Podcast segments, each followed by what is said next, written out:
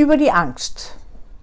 Angst ist Bremse und Motor im Leben zugleich. Leider bekommt unser Gehirn kein Update und daher leiden wir oft an Ängsten, wo die Gefahren lange zurückliegen in der Kindheit und durch irgendeinen Auslöser belebt werden. Angst kommt aber nie zufällig. Angst hat immer eine Wurzel und einen Grund, der uns auch nicht bewusst ist. Im Grunde sind alle Ängste Ängste vor dem Tod, vor Kontrollverlust, Ängste nicht mehr in der üblichen Bahn weitergehen zu können, sondern alles zu verlieren. Menschen äußern das auch. Ich kann nicht mehr das, was ich früher konnte. Ich bin nicht mehr imstande, äh, all das auf mich zu nehmen. Ich habe solche Angst, ich traue mich nicht mehr aus dem Haus. Sie vermeiden immer mehr und je mehr man vermeidet, umso mehr wird man zum eigenen Gefangenen. Wesentlich ist bei der Angst, dass sie immer zurückzuführen ist auf gewisse Erlebnisse, die es zu beleuchten, zu bearbeiten gilt. Dann kann man aus der Angst auch wirklich den Schatz heben.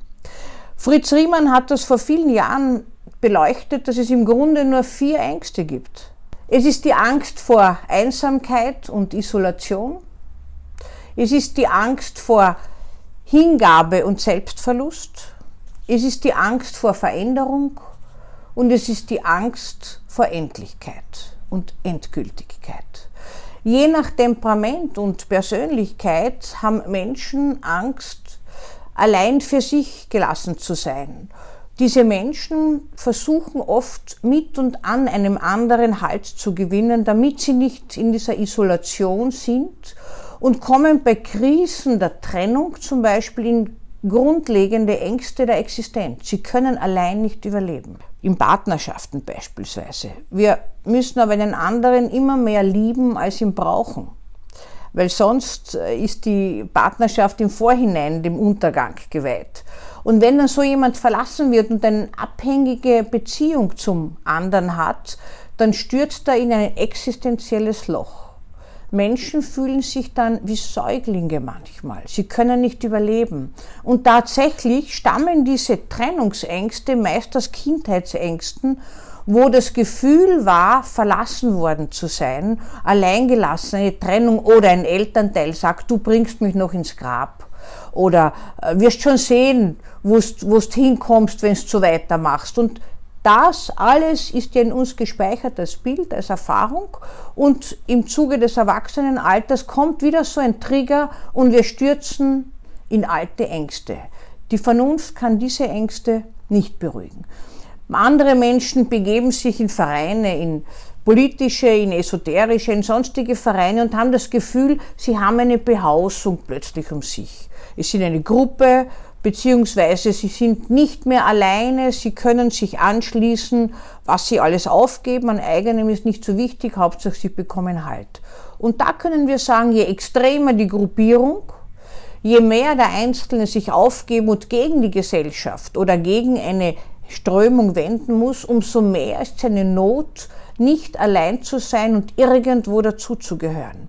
Man will behaust sein, vom Gefühl her, vom seelischen Gefühl her. Die andere Gruppe von Menschen hat wiederum Angst, dass sie sich in einer Verbindung, in einer Beziehung aufgibt, dass sie nie die Angst haben, verbindlich zu sein. Kommen oft Paare zu mir, die sind ewig zusammen und sagen, nein, heiraten wollen wir nicht, das brauchen wir nicht, das würde uns viel zu sehr beengen. Äh, es macht ja eh keinen Unterschied, ob wir jetzt zusammenleben oder verheiratet sind.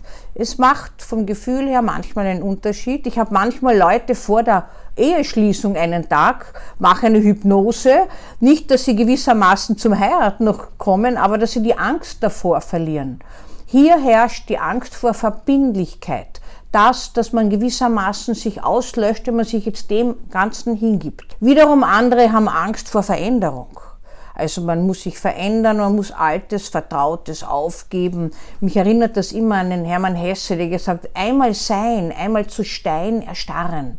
Für mich persönlich ein Albtraum. Aber es gibt Menschen, die haben das gern, die wollen keine Veränderung, die machen jeden Tag das Gleiche, gilt auch für die Therapie. Die brauchen, um aus dem herauszukommen, auch immer dieselbe Art der Therapie. Meistens sagen sie, bitte zur selben Zeit, am selben Tag, damit sich nichts verändert.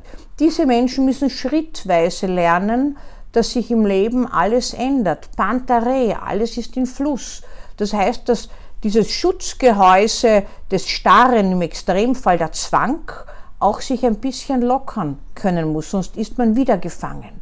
Und letztlich die Menschen vor der Endlichkeit, die Angst haben, dass sie gewissermaßen sich nie mehr verändern können und dass das alles endgültig ist und dass der Tod nahe ist und dass alles aus ist, die brauchen wieder ein bisschen Antrieb, um überhaupt in eine Richtung gehen zu können, dass es ja stets jederzeit aus sein kann und alle Ängste Todesängste sind eigentlich. Es ist wieder so ein schöner Rilke-Spruch, der mich daran erinnert hat, der Tod ist groß, wir sind die Seinen lachenden Munds. Wenn wir uns mitten im Leben meinen, wagt er zu weinen mitten in uns. Das ist so ein Beispiel dafür, dass wir nie so die Kontrolle im Leben haben, wie wir wollen. Jederzeit kann sich was verändern. Und dieser Angst gilt es einfach zu begegnen, indem wir das Leben annehmen, so wie es ist. Dann können wir auch die Angst als unsere Begleiter und als Schatzheber finden.